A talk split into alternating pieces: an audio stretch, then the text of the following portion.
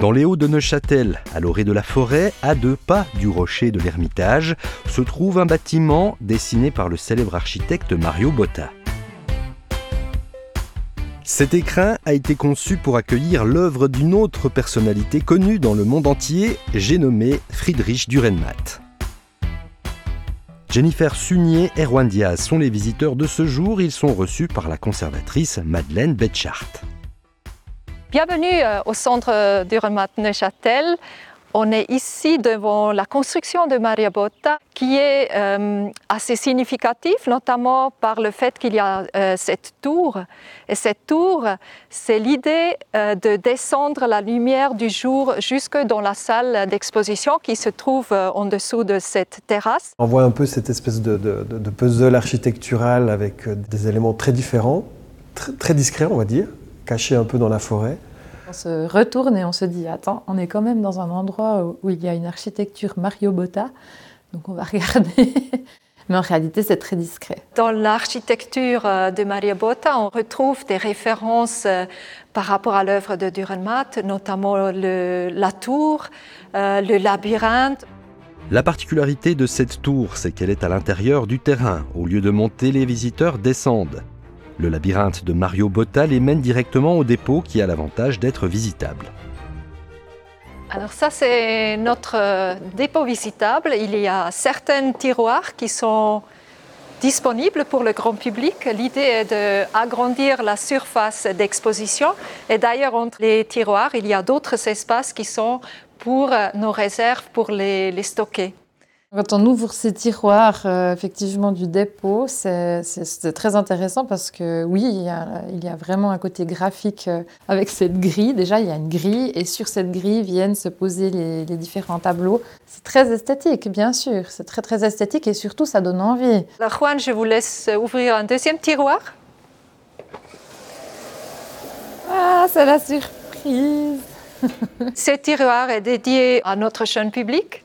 En fait, c'est des dessins que Dürrenmatt a réalisés pour ses propres enfants. Eux, ils lui ont raconté une histoire, un tour du monde, et lui, il a pris toutes les couleurs pour réaliser euh, ces dessins d'après les contes des enfants. Et c'est ce qu'on voit ici. Ça vous, ça vous dit quelque chose? Oui, les, trois enfants. Puis c'est la maison, c'est la maison familiale. C'est la maison où on est. Enfin, on est dans le sous-sol de, la, de la maison. Exact. Avec un avion. Donc il y a plusieurs séries de, enfin il y a toute une, toute une série, de, de, dessins quoi, Et ça pour nous c'est vraiment aussi le point de départ pour euh, pour euh, proposer des activités pour les, les, tout petits. On a des, des, classes à partir de 5 ans. Et c'est clair ça se prête tellement bien de transmettre l'œuvre de Dürrenmatt d'une manière très compréhensible. Ce dialogue entre l'œuvre littéraire et picturale s'incarne également dans l'exposition temporaire les visiteurs descendent encore d'un étage dans ce bâtiment conçu par Mario Botta.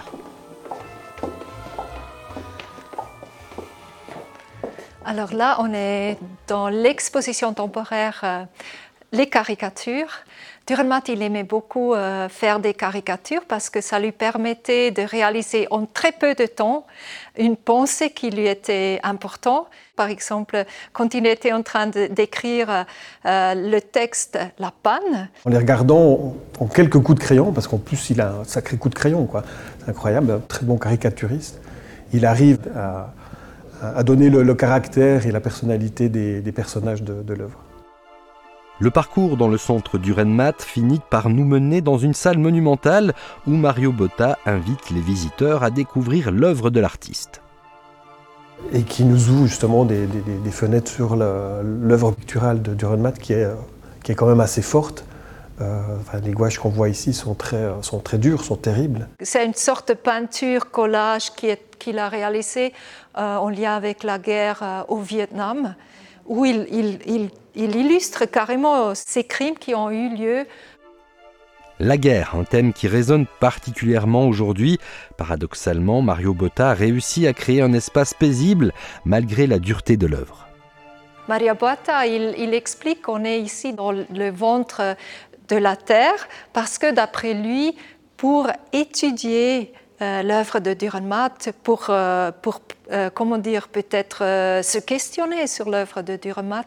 Il faut, il faut un espace calme, il faut, il faut aller à l'intérieur de soi-même.